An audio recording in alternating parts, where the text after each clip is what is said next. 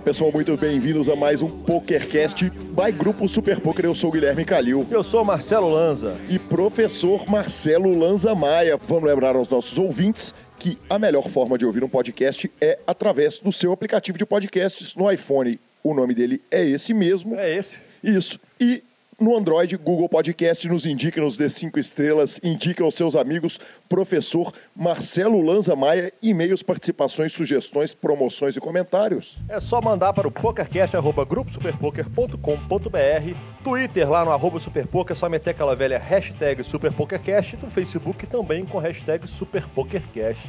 É isso aí, professor Marcelo Lanza Maia. A gente lembra também uma coisa muitíssimo importante. É, o nosso grupo de WhatsApp, que para entrar nele, o ideal é que você manda, eu quero entrar no seu grupo, mas me fala seu nome e cidade, só para evitar de eu ter que perguntar qual é seu nome e cidade. para aquele velho, para diminuir, é, vamos matar, diminuir, atalhos, Ô, atalhos. Calilzinho, ó, é o seguinte, velho, quero entrar pro grupo do WhatsApp, eu sou o, o João do Acre, aliás, como tem gente do Brasil inteiro, agora do mundo inteiro, Londres, etc, o grupo tá bombando, daqui a pouco vai lotar, nós vamos ter um problemão, mas a gente resolve isso lá. Vamos correndo para a nossa sessão de falhinhas, Lázaro. Mas nós não começamos ela ainda não? Não, ainda não. Ainda não? Não, ela começa com o seguinte, nós tomamos uma falhinha barra uma observação hum. barra uma, uma, uma anotação, uma advertência Isso. de um ouvinte querido que falou o seguinte, Calil, o programa tá grande pra caramba, velho. O que acontece é o seguinte, eu dei uma adiantada lá na parte das notícias da WSOP para eu chegar na entrevista, porque o programa tá grande pra caramba.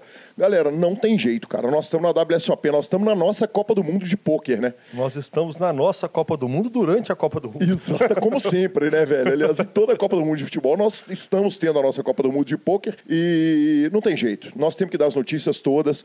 Às vezes a gente dá uma notícia que já saiu lá no grupo Super Poker. Que é normal. Que é normal e... e... Nós vamos aqui emitir opiniões Exatamente, a respeito da o grupo Super Poker dá a notícia, a gente emite a opinião. E professor Marcelo Lanza Maia teve troca de entrevistados no nosso programa. Vai ter golpe?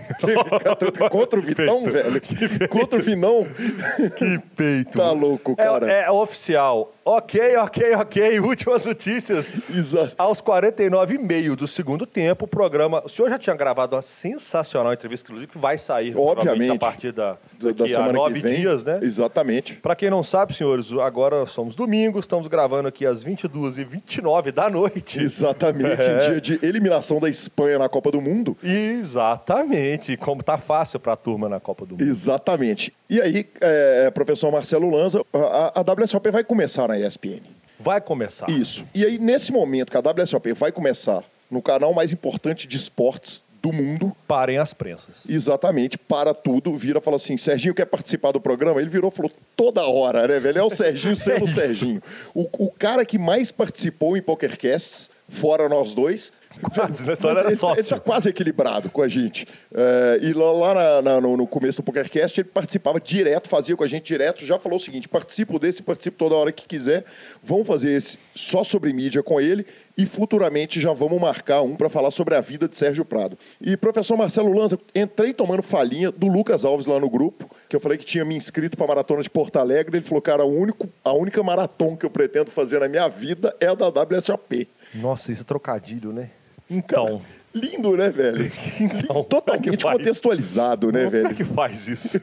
Não pode. Velho, vamos parar com isso, Gui. Você é um menino bonito, bacana, e tal. Não fui eu, foi o Lucas, Mas velho. você fica com essas manias de falar que vai fazer maratona não sei aonde, maratona não sei aonde. Cara, aí é outra história. Crise ah. de meia-idade é outra história, é, professor é. Marcelo okay. Lanza Maia. Então você resolveu o problema. Exatamente. E, professor, já vamos direto para o nosso review da WSOP da semana? Mas você pode ir com calma, que sentindo que o senhor está meio acelerado, está preocupado que o programa ficou longo, com a falinha que você tomou. Aí você está dando uma corrida. Pode ir, vai, vai dar bom, no final vai dar nossa. Você, você pode ouvir picado o programa, não pode? Pode. Sabe por que pode ouvir? Ah. Porque é podcast, filho. Você baixa no aplicativo ouve aonde você quiser, dá stop, continua. Essa é a vantagem do podcast. Aí sim, professor. Então vamos lá.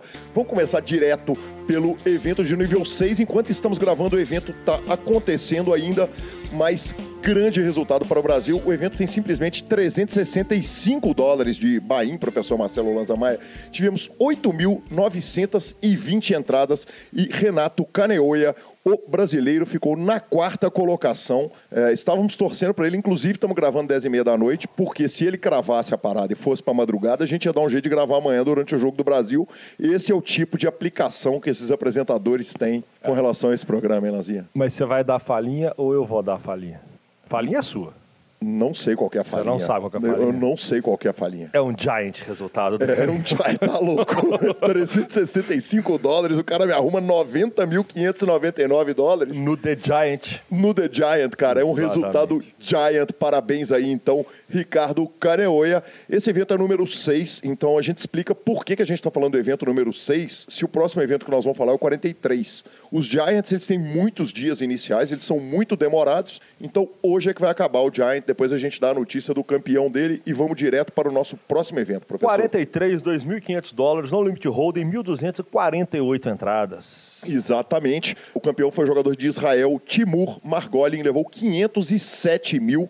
274 dólares na quarta colocação para ajudar Ah, o Calilzinho. tá. Ah, tá. Ele, Chris Ferguson, 161.371 dólares, Lanzinha. E temos brasileiros, o Ale Mantovani arrumou 10k dólar, Yuri Nerdguy 10k dólar, Luiz Ferreira 7k, Renato, o Renato Caneoa também estava nesse evento, o Decano e o Eduardo Della também e temaram no golpe.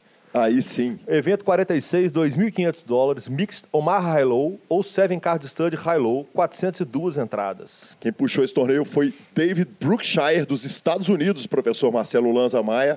Ele puxou 214.291 dólares. Parabéns a ele que ganhou no heads up de Brandon Taylor.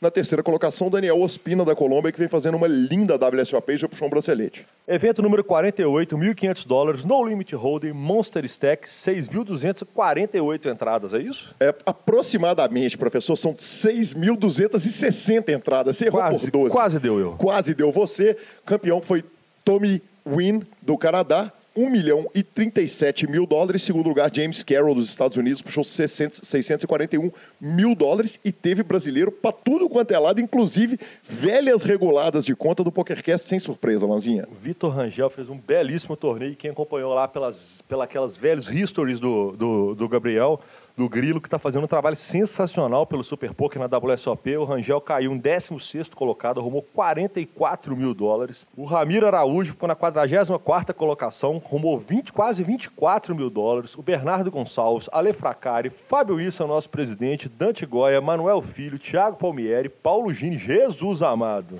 Israel Lopes Parreira, Lucas, o de menor, Antônio Bassani, Stuart Svaton. Isso não é brasileiro. É brasileiro, professor Marcelo. Orli Júnior, Antônio Quina e Samuel Charny foram os jogadores brasileiros no ITM. Teve brasileiro puxando dinheiro lá para tudo quanto é lado, hein, Lanzinha? E próximo evento.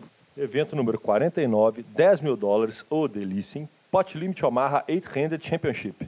476 entrantes nesse torneio. Professor Marcelo Lanza Maia, o campeão Loren Klein puxou 1 milhão e 18 mil dólares, segundo colocado o Rap Porter, ali na sétima colocação, para arrumar uns Segue pontinhos para nossa aposta, Lanzinha. Segue o jogo. Mike Lia puxa 116 mil dólares e mais um caminhão de ponto ali para nossa aposta. Ainda tivemos grandes nomes do poker ali na reta final. Dário San Martino, 15º, Joe Ingram, 17º. Então, muita gente enorme nesses torneios, é, é, nesses championships. Seguindo a tradição dos championships, estão os melhores da modalidade, né, senhor? Sem dúvida nenhuma. Evento número 50, 1.500 dólares, RES. Exatamente, professor Marcelo. Quem puxa é Jay Kwon, é, dos Estados Unidos, 125 mil dólares. E tivemos ITM brasileiro nesse torneio, professor. Rodrigo Garrido Portalione ficou no 13ª posição, arrumou 5 mil dólares, 5 mil e 3 dólares, para ser mais exato. Esse torneio teve 389 entrantes e o nome de Rodrigo Garrido será citado um milhão de vezes aqui, né, Lanzinha? Reguladíssimo, Garridão. Isso. Exatamente, vamos que vamos. Evento número 51, 1.500 dólares, No Limit Holding Bounty. Quase 2 mil entrantes, 1983 no torneio. Quem puxa é Ryan Lang, ganhou seu primeiro bracelete de ouro na WSOP, é, ganhando 273 mil dólares. O segundo colocado, jogador da Estônia, Rano Sutla. E puxando a lista de TMs brasileiros, nós temos Norton Sarro, Matheus Rosenburg, Leandro Guedes, Bruno Cauaúti, Thiago Macedo, Marcelo Jordani Mendes e ele, Bruno Foster Politano. Exatamente, alguns dos nomes aí, o nosso era um bom nome para trazer o, um bracelete É para nós, hein? hein, professor? Evento número 52, mais um Championship, agora de Limit Hold'em, 10 mil dólares. Exatamente. É, Lanzinha, esse torneio teve 114 entrantes, o torneio de limite. Quem puxa foi o grande nome do poker, Scott Seaver, 296 mil dólares. Impressionante o resultado dele. Numa mesa final que tivemos grandes nomes do poker, inclusive Matt Glantz na quinta colocação, puxando 68 mil doletas. Evento número 53, 1.500 dólares, Pot Limit Omaha High Low 8 or better. Nesse torneio tivemos 935 entradas, Lanza, também numa mesa final super estrelada, especialmente para um torneio de 1.500 dólares. Joey Colden puxou esse torneio, 244 mil dólares, mas olha só, na terceira colocação tivemos Eli Elezra com 106 mil dólares, figura clássica do High Stakes Poker, talvez o melhor programa de televisão de poker de todos os tempos. E na quarta colocação tivemos Mike Matthewson, além do nono colocado, Daniel Negrano. Segue o jogo. Vamos, cavalinho. Evento número 54, Big Blind antes, 3 mil dólares, No Limit Hold'em. O torneio foi pro idioma português, Marcelo Lanza Maia. Quem puxou ele foi Diogo Veiga, puxou 523 mil dólares e ele ganhou do jogador Barry Hunter, que ficou na segunda colocação com 323 mil dólares. Essa foi só a segunda melhor colocação do Diogo Veiga, Lanza. Ele tinha conseguido uma sexta colocação lá no Party Poker Millions de Barcelona. E essa segunda colocação deles, o- observa só, ele ganhou 522 mil dólares agora nesse evento, mas lá em abril ele já tinha arrumado 555, o ano do parceiro tá difícil, hein? É, tá puxado, né? Se tá difícil para ele, imagina pela classe média.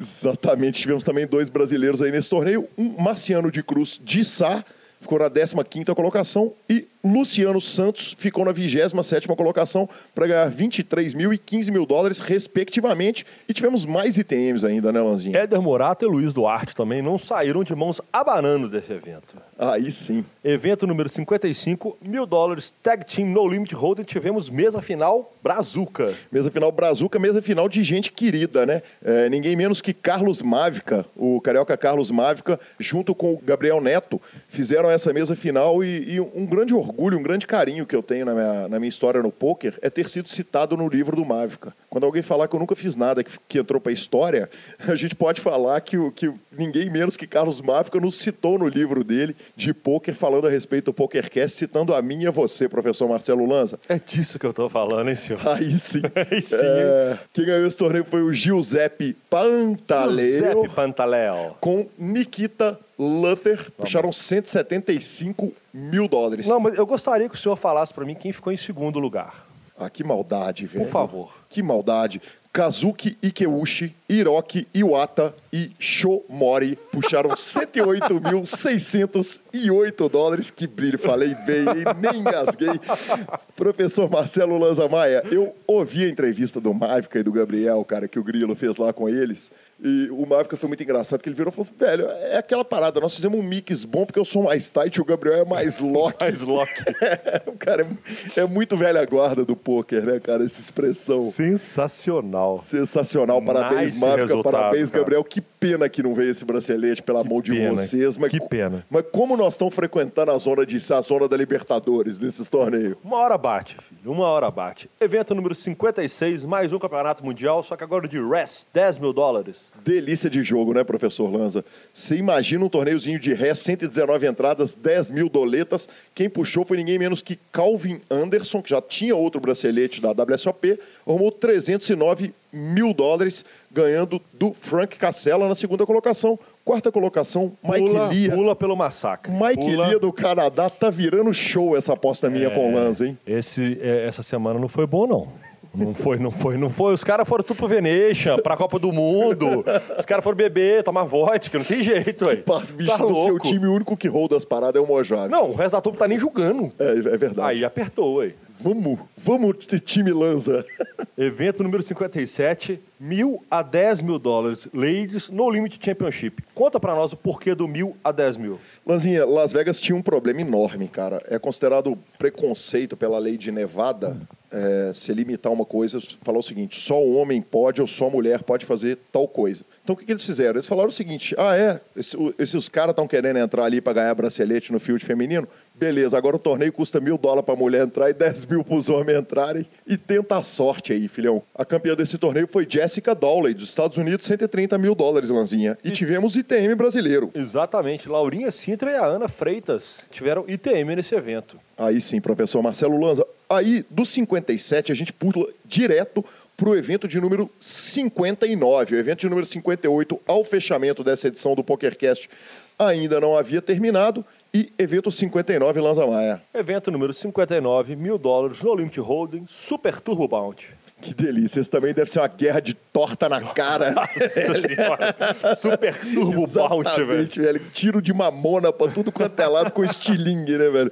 2.065 entradas tiveram esse torneio. O campeão é das Filipinas, Mike Takayama. E tivemos ITMs brasileiros sem surpresa, Lanzinha. Manuel Filho, Ricardo Nakamura, Márcio Germe e ele, Garridão da Massa, mais uma vez. Que fenômeno, como chega, tá louco. E pulando também o evento número 60 pelos mesmos motivos já apresentados, vamos para o nosso evento online número 61, mil dólares WSOP No Limit Hold'em Championship. É, a gente já brincou aqui no programa passado que esses eventos online não tem tanta graça. Esse teve 1.635 entradas, professor Marcelo Lanza. Quem ganhou foi Ryan Tozok, puxou 238 mil dólares. Evento número 62, lá vai. Evento número 63, 3.200 dólares online mais uma vez. High Roller, agora é o High Roller online. Exatamente, Lanzinha. Quem puxou foi Chance Bingshui Cornwit. É, ganhou esse high roller para 342 mil dólares. Esse torneio teve 480 entradas, Lanzinha. Acho que cobrimos rápido aqui o, Eu, eu acho a que a gente- parada. eu acho que a gente correu bem, fomos bem, chegamos até o final. Agora está aqui na, na guia do programa, aposta Calil Lanza. Eu acho que já está tá grande o programa, a gente pode pular essa parte. Vamos deixar para né, um próximo programa. Não, porque essa semana não tem jeito de falar disso. Não, não tem jeito, cara. Nenhum. tem- E o Chris Ferguson tá lá na reta final do torneio, o Mike Lee tá jogando um, tá pequenininho, Não, tá shortinho. o Justin Bono não pegou FT no Venetian, ah, não vale, Olha né? que sonho, velho. Não Olha que vale, né? parceiro, Os velho. caras resolveram, o Chidwick e o Bono resolveram. Ou jogaram Venetian ou ir pra Rússia pra Copa do Mundo, mano. Lanzinha, e aí eu descubro, velho. Ah, que, que não que vale o Big one drop, One- né? Que o Big One for One tá Drop louco. não conta ponto para é o mesmo. jogador do ano, velho. Eu tô aqui procurando para fazer uma simulação. Se, dois, se o Bono e o Tidwick fizerem heads up no, no negócio, se o Lanza me passa, eu não tô conseguindo achar no simulador de Player of the Year. Daqui a pouco eu vou lá. Alguns torneios não contam pontos. Entre eles, esse torneio. Que parceiro é o senhor? Se jogar cash também, tô atendendo, viu, Lanzinha? Não tá, não, que o senhor não foi feliz essa semana, não. Não pode falar uma bobagem dessa comigo, não. O senhor teve na mesa comigo no cash e não arrumou o dinheiro que o senhor tá falando, Ô, não. Lanza, mas peraí, essa semana, segunda-feira, eu fui pro jogo dos primos. Perdi. Perdi. Perdeu. Cinco blinds e perdi. Não interessa, Perdi. perdeu. Aí fui para um clube jogar um dealer choice. Fui jantado com brócolis. com brócolis. Sem variância. Sem variância. Aí na quinta-feira sentei com você para jogar lá no, aqui no live o cash. Perdi um pouquinho. Perdeu. Perdi. Ok. Exatamente. Aí sexta-feira à noite eu não tava afim de balada, velho. Não Tinha quero um balada. Tinha um torneio de 10 reais lá Vou no jogar clube. torneio. Fui jogar o torneio, perdi. Então é isso. Mas ontem eu não te contei, velho. Eu tava à toa aqui em casa e o clube é muito perto. Eu falei, velho, tem um torneio ali à tarde no clube do Lanza, velho. Aí você resolveu ir lá. E, e perdi. Mas aqui, o você podia citar meu nome às vezes no PokerCast pra ver se regula. Eu vou fazer uma Puta, entrevista velho. com o senhor. Por favor, obrigado. Mas o velho. clube está agradecendo bastante, o senhor está sempre lá contribuindo com todos os nossos garantidos. Contou, é e isso aí. pior, contribuindo profundamente com o bar, que depois que eu caio, ainda fico lá bebendo, cara. Às vezes eu largo 80 no jogo e 100 na conta, tá machucando demais, professor. Volta, patrocinador. Exatamente. Volta, patrocinador. Estamos patrocinador. abertos a negociações. Corre pra cá. Então, o resumo da aposta dessa semana foi... Quem ouviu da semana passada sabe que estava um negócio ali pau a pau. Essa semana eu fui jantado com brócolis, porque ele também não pode perder tudo. Exatamente, e tá acabando a WSOP, provavelmente então tá resolvida a treta. Vão só torcer pro meus meninos arrumar um bracelete eu poder te tomar um pouquinho e compensar o ferro dessa semana que não foi pequeno. Tá vendo? Esse é que é seu problema. Você não respeita o ferro dos outros. Logo, logo, vai dar ruim pro senhor ainda. Eu acredito. Quem vai me salvar? Mojavão da massa. Ô, cara, deixa eu te falar, já Mojavão falei que se da Mojavão da Massa for te salvar, eu pago com satisfação esse 100. Então prepara, vamos direto para nossa sensacional entrevista com o Mito. Exatamente, eu, eu lembro mais uma vez o seguinte: essa é uma entrevista com o Serginho que a gente está tratando de mídia de pôquer única e exclusivamente. Então vamos falar de Poker Go, vamos falar de ESPN, vamos falar do Platinum Pass. Mas a entrevista de vida do Serginho, ela tá guardada e, e ela, ela, faz... elas são mais de um episódio. Exato, são sem alguns dúvida. Isso aí não tem dúvida e vai ser gravado ao vivo. Aí sim, hein? Aí sim. Vamos lá então, Sérgio Prado.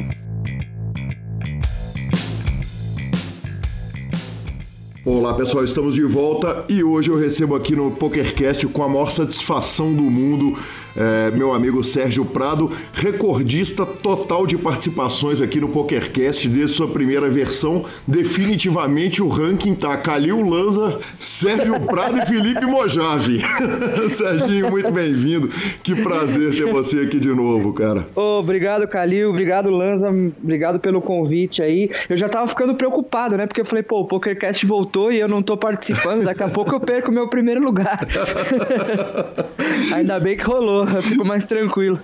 Sérgio, sem dúvida nenhuma, é, esse primeiro lugar vai ser eternamente seu e a gente hoje vai fazer uma entrevista com tópico, né, pelo momento que é o início da transmissão da WSOP, mas eu já deixo o convite para a gente fazer uma entrevista de vida que, que agora, quase 10 anos depois da nossa primeira entrevista, a gente precisa falar sobre, sobre a vida e obra de Sérgio Prado, com certeza absoluta. E olha que tem vida, viu?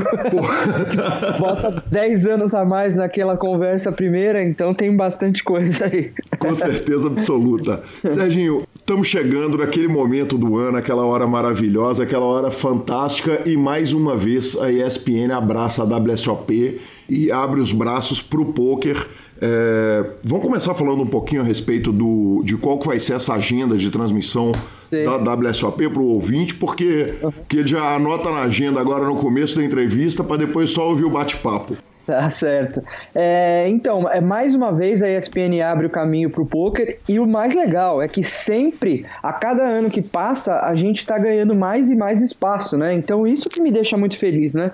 O caminho tá lá, bacana, mas cada vez a gente está conseguindo abrir mais. Então isso que é legal. Esse ano, como no ano passado, a gente vai transmitir todos os dias de main event, do dia 1A até saiu campeão. Então, um A, um B, um C, dois A e B, dois C, vai assim até o campeão. E também vamos ter o dia 2 e o dia final na íntegra do Big One for One Drop, que acontece depois, né, esse ano, depois do Main Event. Então é um prato cheio para quem gosta de poker aí. Serginho, é, o Big One é, for One Drop, a gente é, é, vale lembrar de novo, vai ser um torneio que esse ano ele é o torneio de um milhão de dólares, né?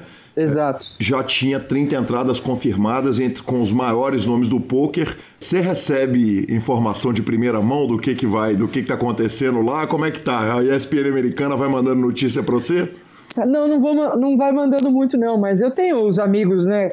É, eu tenho a sorte de ter rodado o circuito de pôquer mundial durante muito tempo, né? Rodo ainda, né? Ainda vou em alguns torneios e eu tenho muitos amigos, né? Então acompanho muitos deles, às vezes eles passam informação, vão falando as coisas pra gente, os jornalistas de pôquer, né? Que atuam lá fora, então eu tenho, tenho essas informações aí por eles. É, a, a ESPN acho que não tem muito essa não chega muito essa informação, né? Então é, é, você tem que ir na fonte mesmo, nos jornalistas, na mídia especializada. Eu estou na expectativa para ver se esse ano vai ser melhor do que os outros anos, né? A gente teve uma queda do primeiro para o segundo, né? Do Big One for One Drop. Vamos ver se esse ano a coisa volta a crescer, assim. Eu acho que quem gosta de poker ia ficar muito feliz com isso, né? Sem dúvida nenhuma, Serginho. A comparação da transmissão brasileira para a transmissão americana, quer dizer, o que vai ser mostrado aqui, porque lá tem até, tem até um filme de, sobre o esporte queimada que brinca que, que o esporte passava na ESPN 8, El 8.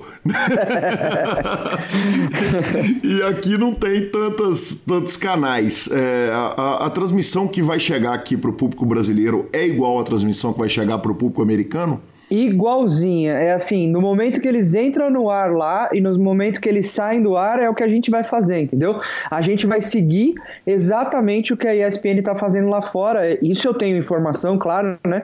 Eu recebi já há uns dois meses a, grade completa, né? O que, que a gente ia fazer, o que, que a gente ia seguir.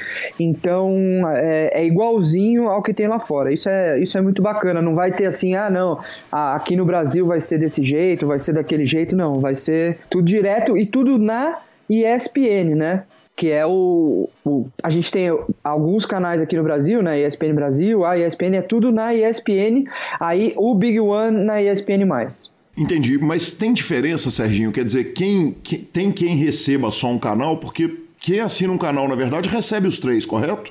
Independente eu, da operadora de TV a cabo. É, então, eu acredito que sim. Hoje em dia é assim. Antigamente tinha no começo das, das TVs né, HD, né? Você tinha a ESPN, ESPN HD, era pacote diferenciado e tal. Mas agora não tem mais, não. Agora acho que todo mundo recebe tudo e a ESPN é o mais básico dentro das ESPNs, né? Então, é, esse é o que atinge todo mundo. Que legal. Serginho, é, a gente está vendo o crescimento do poker aqui no Brasil e talvez lá naquelas conversas nossas há 10 anos atrás se a gente fosse é, é, é, chutar o tamanho que ia chegar, a grandeza do, do poker no, no país, a gente não conseguiria é, é chegar perto de, de onde nós chegamos, do que vem acontecendo com o BSOP, do que vem acontecendo com os eventos ao vivo, os eventos televisionados.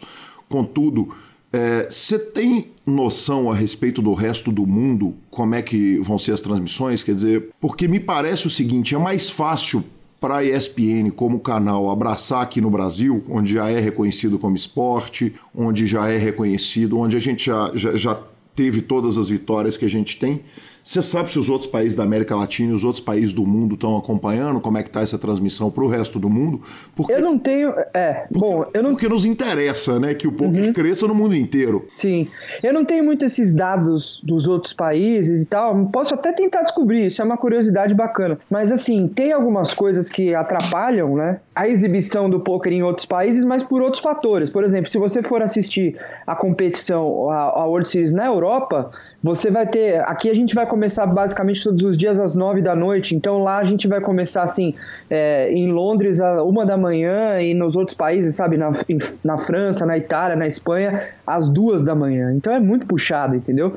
Então tem algumas coisas que são meio complicadas de fazer em outros países por causa de questões de transmissão mesmo. Mas eu posso dar uma checada nisso aí depois, e eu acredito que a, a Argentina deve transmitir, sempre transmite forte, assim, mas acho que o Brasil, é, por ser um mercado muito grande para o poker e para a ESPN, eu acho que veio a calhar essas duas coisas, né? Então acho que aqui é, o, é ideal para a gente. A gente não, tem não sofre tanto com a diferença de fuso horário, então acho que é, é o ideal para as transmissões, sorte nossa, né? Não, aliás, a transmissão aqui no melhor horário possível, porque é a hora que todo mundo já saiu do escritório, já está nos clubes de pôquer ou já está jogando online, né? É, é, é a hora que, que, que, pega o jogador recreativo ali no, no, no, no coração dele, né? No melhor é. horário possível. Não, e como eu falei, a maioria dos dias, se você for acompanhar lá na, na grade, é 9, 9 e meia que vai estar tá começando. Claro, no sábado e no domingo vai ser um pouco antes, né? No sábado começa às 7 da noite, no domingo começa às, às 3 da tarde, mas vai ser uma boa. A gente vai ter a concorrência aí, porque de um outro evento grande esportivo que tá tendo aí, né?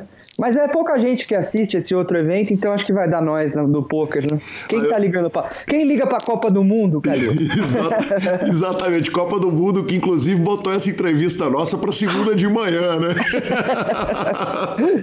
tá certo. Vamos, vamos torcer pro Brasil aí. Cara, eu, eu, eu vou te falar o seguinte, que eu, eu, eu me considero um privilegiado, eu, eu, eu nos considero privilegiados da nossa Copa do Mundo acontecer todo ano, né, cara? É, é, é, a é gente, muito bom, né? É a gente bom. que tem épocas que a gente passa tempo sem matéria, sem nada, sem coisa para falar, chega ali pós-PCA, dá uns desespero assim às vezes. Não é não? E aí... eu sei como é que é. E você abriu o programa falando, ah, ainda bem que chegou, né? Que bom que tá, nós estamos nessa época, que fica todo mundo feliz. Cara, juro pra você, não tem ninguém que fique mais feliz do que eu, cara. Isso que é legal, né? Acho que depois de tantos anos fazendo, né? É, a ansiedade é a mesma, a felicidade de fazer é a mesma da primeira vez, entendeu? Nas primeiras vezes eu nem, nem comentava, né? Eu só ficava ali na cabine produzindo e já era demais para mim. Imagina agora, então. Cara, que sensacional. É, se a gente deixa eu te fazer uma pergunta íntima, cara, é, é, interna da ESPN. É, é, macio fazer, quer dizer, o pessoal da ESPN hoje, depois de, poxa, depois de mais de 10 anos que transmitimos a, a WSOP, é super tranquilo, a turma já abraçou, já entendeu o conceito e já, e, e já abraçou a causa nossa como causa deles? Já, já e gostam e tem essa coisa, tem é, vai trocando, né, de geração lá na ESPN, entra muita gente nova, né? E dessa galera nova que entra, a maioria gosta de poker, né? Cresceu acompanhando. Então tem um tratamento diferente. E assim, as coisas que eu tenho, por exemplo, de reclamação, sendo bem sincero com você, é um sinal muito positivo do meu trabalho do Ari, por exemplo, porque eu fico às vezes falando, poxa, galera, não, ninguém mandou nenhuma pesquisa, nem nada, daí todo mundo fala, pô, mas vocês já sabem tudo, vocês não precisam de pesquisa, para que, que eu vou mandar, sabe? Porque, por exemplo, eu, eu, fui, eu fui produtor da ESPN durante cinco anos, né? De, dessa parte dos bastidores. Então, eu sei muito bem o que é preparar uma transmissão de fazer. E, e assim, você se envolve muito mais quando você gosta do esporte, né? Então é bacana de ver que cada vez mais a galera que tá lá produzindo se envolve mais e tudo mais. Porque, por exemplo, às vezes eu ia fazer. Já, vai, já fiz todos os esportes que você possa imaginar, cara. E às vezes, por exemplo, a gente tinha esportes que eram muito específicos. Por exemplo, NFL, os caras mandavam uma bíblia antes de cada jogo com tudo da temporada, entendeu? Daí era muito fácil, eu passava pros narradores, pros comentaristas, ajudava demais. Mas assim, por exemplo, patinação artística era uma coisa que não vinha tanta informação, era a sorte que a gente tinha os comentaristas especializados que correm atrás por, por eles mesmos, entendeu? Então é legal, porque assim, eu e o Ari, a gente sabe direitinho onde buscar informação, onde tem as informações, eu guardo as informações dos anos anteriores para ir acumulando, né? Então acho que a gente tá bem preparado para isso e a galera da produção lá fica mais relaxada nesse aspecto, né? Serginho, é, com relação a surpresas nos comentários, esse ano é, a gente teve no, nos anos anteriores, é, entre outros comentaristas, o, o Moja, que é um, uhum. um parceiraço, um fenômeno, um cara sensacional. É, mas era mais fácil porque era November Nine, quer dizer, Exato, a turma que, né? é. tirando Fosteira, tava todo mundo aqui, né? Verdade, né?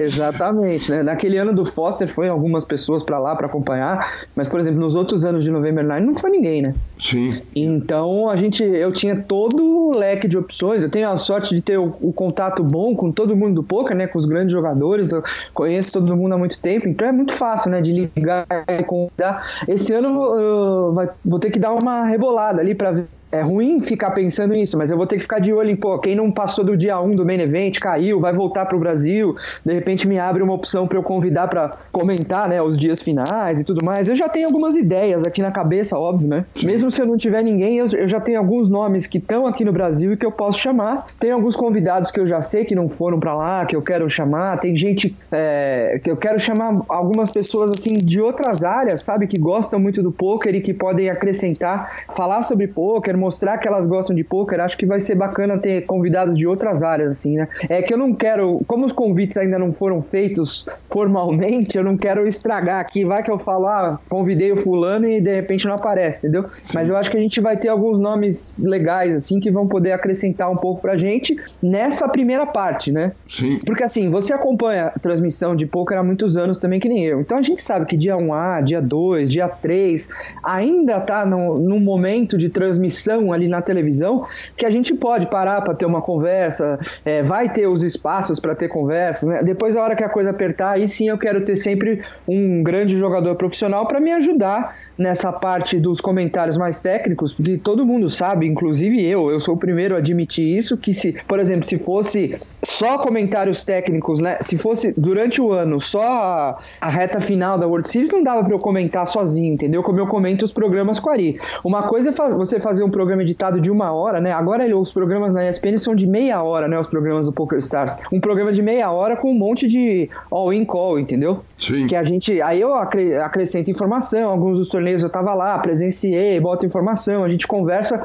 Eu e o Ari, a gente tem esse estilo de fazer os programas como se tivesse sentado na sala é, comentando o jogo e não analisando tecnicamente, né? Mas nessa hora de reta final mesmo, que a gente senta ali e tem a oportunidade de assistir o main event do maior torneio do mundo, mesa final, perdão, do maior torneio do mundo, que é o main event da World Series, do começo ao fim, todas as mãos, aí eu tenho a oportunidade muito de ter um espaço para técnica. E nessa hora da técnica, eu vou passar para alguém que conhece muito mais do que eu, entendeu? Eu tenho muita experiência no poker em outras áreas. Jogando, eu sou um cara comum, assim, não sou, né, um grande jogador, um estudioso e tal. Então aí a gente tem que ter os convidados. Então eu tô esperando aí para ver quem que vai estar tá comigo dessa vez aí. Serginho, e uma coisa que você tem que, que eu tenho o maior carinho por isso, até pela paixão que eu tenho também por isso, é um, um conhecimento extraordinário do universo do poker, né? Da é. cultura do poker, das histórias, é, é daquelas coisas todas.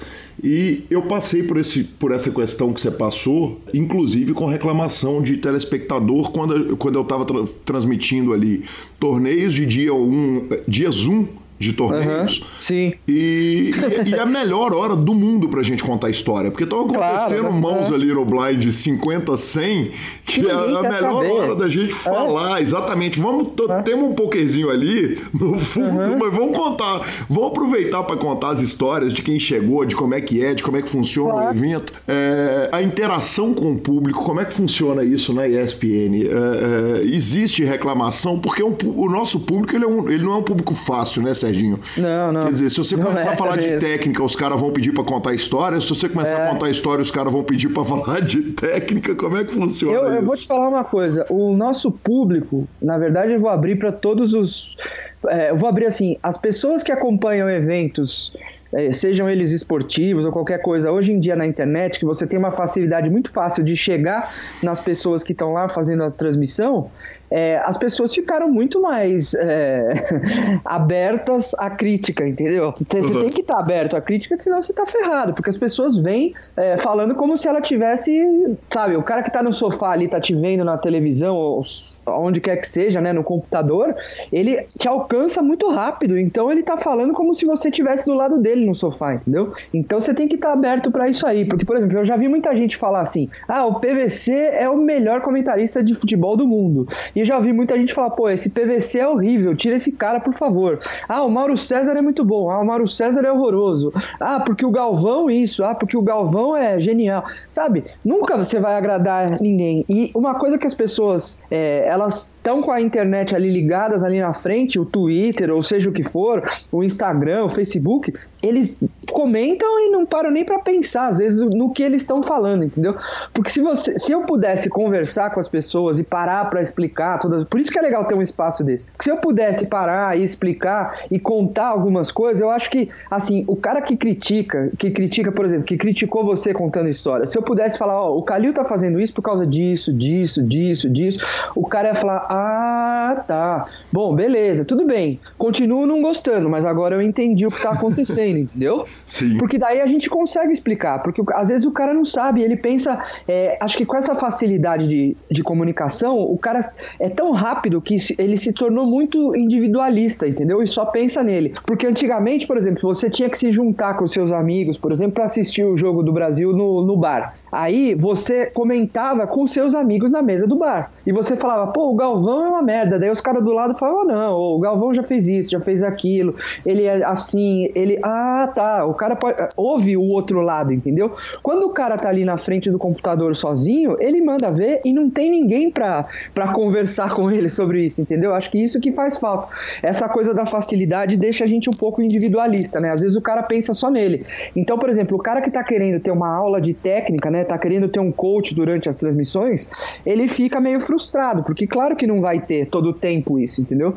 Às vezes acontece é que tem, a gente está formando também, agora sendo específico no poker, tem uma galera que está crescendo, assistindo muito os torneios, por exemplo, do BSOP, os torneios que você fez, né, e narrou, na internet, os torneios do começo ao fim. Então o cara pega, por exemplo, a mesa final do BSOP, ele assiste da primeira mão até a última do jeito que a gente vai fazer na World Series. É, aí você tem muito espaço para debater técnica, você tem muitas pausas e tal. O poker televisionado que a gente tinha, que era praticamente a única coisa que a gente tinha tinha há uns 5, 6 anos atrás, esse aí tá perdendo um pouco do território, entendeu? Então eles estão é, se acostumando com outro jeito de comentário também. Então é, é, normal, né? E as pessoas, nesses torneios de 10, 11 horas que você tem espaço para isso, eles, eles começam a aprender muito sobre técnica também, né? Então às vezes o cara fica mais por esse lado, mas eu vou sempre puxar um pouco mais pro lado da história, porque eu sou fascinado por isso, entendeu? A história do poker, leio muito, gosto muito, tô aqui fazendo.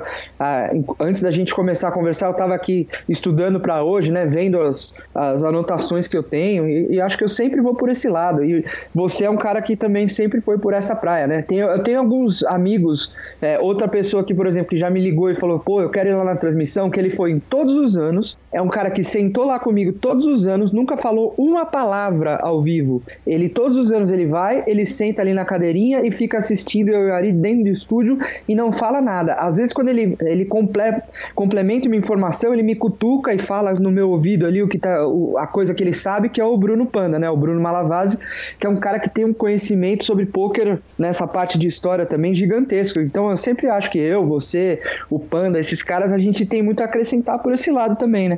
E Serginho, a, a ESPN, ainda que, que grande parte do público seja um público que já joga poker, a ESPN ainda é a porta de entrada de um monte de gente. Quer dizer, tem um Sim. monte de gente que até hoje olha para a ESPN e fala: caramba, tem, e tem isso, né? Uhum. Eu não sei se você chegou a ouvir, porque você estava, evidentemente, na sua vida de novela, você estava viajando pelo mundo agora, agora recentemente. Então provavelmente não deve ter tido tempo de chegar já no episódio do, do Padilha, em que ele conta para mim que ele ligava a ESPN e ficava puto porque eles estavam transmitindo poker em vez de transmitir outros esportes, uhum. mas que era o que tinha ali, então ele começou a assistir aquilo e ele virou ninguém menos que Pedro Padilha. É, quer dizer, a porta de entrada dele foi a ESPN e, e, e em segunda instância foi você, que é quem, é. quem resolve o poker da ESPN, quem comanda o poker da ESPN. Dá um orgulho gigantesco você ouvir um, um monstro do porte de Padilha falar que, que, que o responsável por ele ter virado quem ele virou foi a ESPN e você, evidentemente? Cara, orgulho imenso, orgulho e satisfação também que ele foi inteligente o suficiente para assistir pela primeira vez, gostar, ver os meus comentários, ver os comentários do Ari e seguir adiante, entendeu? E, e mergulhar de cabeça no jogo, não ser preguiçoso e conhecer e buscar mais e tal, porque aquela coisa que a gente estava falando, voltar um pouco, né? Ali nas, nas transmissões, a gente vai dar uma certa quantidade de conteúdo para as pessoas que uma hora ela é meio que infinita, entendeu? É, é, de evolu para você evoluir. Depois, se você quiser virar um jogador profissional ou quiser conhecer mais sobre o esporte, você vai ter que buscar outros lugares de informação. Mas eu acho que a ESPN ainda é, sem dúvida, a maior porta de entrada que tem pro poker, né? Basta falar que, por exemplo, o Padilha começou lá e o Padilha nem é da primeira geração do poker brasileiro, né? Sim. Mas a gente tem, por exemplo, o Akari, ele sempre falou, cara, que ele, a primeira vez que ele viu poker, né, foi assistindo ESPN, né, ele foi trabalhar com, na empresa de software dele, lá tinha um software de poker, mas ele assistiu poker ali na ESPN, então Pô, é, a primeira geração começou vendo lá na ESPN quando eu tava lá. Isso é, é muito bacana. Né? Sem dúvida nenhuma. Serginho, e, e não é fácil, né, cara? É um trabalho que é o seguinte: com todas as dificuldades que você tem, ainda tem que aguentar a senhoraria guiar aquele senhor, aquele cruzeirense na sua cabine, não é brincadeira. Conta pra gente como é que é conviver com aquela coisa que canta sertanejo nas redes sociais todo dia. Você que é um roqueiro de raiz, cara. É, essa parte, essa parte realmente é ruim, né? Ele largou o Bruce Springsteen, que ele é o maior fã de Bruce Springsteen que eu conheço. Mentira, e aí eu, é mesmo? eu, poxa, demais, gosta muito, né? Só que agora ele tá nessa fase sertanejo raiz aí, então ele abandonou o The Boss, tá só com o sertanejo. Mas, cara, o Ari é, é um cara excepcional, cara. A gente brinca muito com ele, acho que porque é ele que proporciona isso, né? Porque ele é o cara que mais brinca com todo mundo, né? Ah, eu acho que ele tem aquele espírito do, do gordinho brincalhão, né? Que, que era o que ele era. e acho que ele ficou ainda com esse espírito, né? Aquele cara que brinca com todo mundo, zoa com todo mundo, não para de fazer piada o tempo inteiro. E uma coisa que eu acho legal, assim, e você vai, acho que, se identificar nisso, é que, assim, a gente tem um, um parceiro para essas coisas de trabalho em que as coisas funcionam muito bem, é muito legal, cara. Porque, assim, não adianta ser forçado, cara. É, se você não tem a química ali com a, com a pessoa, pode até sair bem feito profissionalmente falando, né? Mas não vai ser uma coisa além daquilo. Eu acho que o, todos os elogios que eu recebo é, sempre, sempre vão junto com o Ari também, sabe? As pessoas elogiam a química que nós temos. Ah, eu dou muita risada com vocês dois, vocês funcionam muito bem, é muito divertido assistir com vocês. E acho que é isso que a gente sempre buscou. E é o que eu falo, por exemplo, de você e do Lanza, entendeu? Vocês têm essa química juntos, que funciona, cara. Vocês funcionam muito bem juntos. Então eu acho que é, você pode se identificar com isso nesse aspecto. Você sabe muito bem o que eu tô falando. Tem essa coisa, né?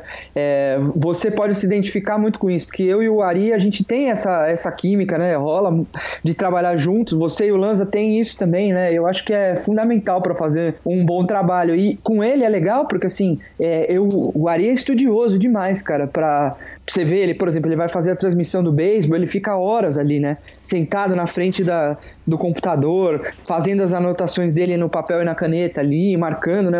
Os narradores da ESPN são muito estudiosos. Pro poker ele nunca se preparou, cara. Eu me preparo porque eu tenho essa coisa da história, de tudo mais e tal, mas ele nunca se preparou. E é legal porque a gente não fica combinando coisa. A gente não assiste os programas anteriormente como são o, claro que às vezes, por exemplo, tem programa do PCA que eu fiz, pô, que eu tava lá, né?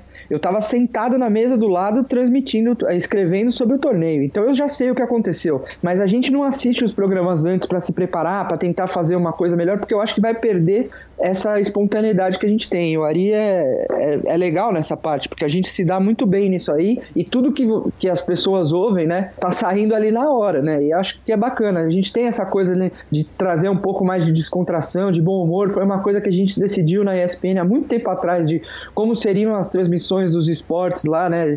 Os outros esportes que estavam chegando quando a ESPN veio pro Brasil. E acho que o poker teve que ser sempre descontraído, entendeu? Porque senão, é o que eu falei naquele caso do Padilha cara. O Padilha foi inteligente de buscar o poker profissional e viu que aquilo ali abria uma série de portas e foi atrás de é, informação na internet, ou seja lá onde for. Tem muita gente que tá chegando ali para assistir o poker, ainda mais hoje em dia, cara, que ele só quer se divertir, só quer ver o, o, o, jogo, entendeu? E dar umas risadas, aprender um pouquinho aqui, um pouquinho ali. Mas hoje em dia a gente não tá só formando profissionais. Parecia que assim, há uns 7, 8 anos atrás, né? Todo mundo que entrava no poker entrava para ser um jogador profissional, para querer é, ser campeão da World Series. Hoje em dia não, cara. Tem muita gente que gosta, que joga joga toda semana, mas é recreativo total, né? Não quer nem jogar torneio grande, joga com os amigos, brinca, quer aprender um pouco. Então acho que a gente tem que balancear também esses dois públicos e o Ari sabe como ninguém fazer isso aí, porque ele é esse público, entendeu? É um cara que joga poker, nunca vai querer ser profissional, joga, vai nos clubes, vai joga VSOP, mas ele é recreativo total. Então acho que a gente faz o que é legal pra gente também, né? Serginho, e é fenomenal, né, cara? Aproveitando para complementar o elogio, é fenomenal que, que às vezes ele está transmitindo esporte que eu falo, meu Deus, eu não sei a regra disso que ele está transmitindo, cara.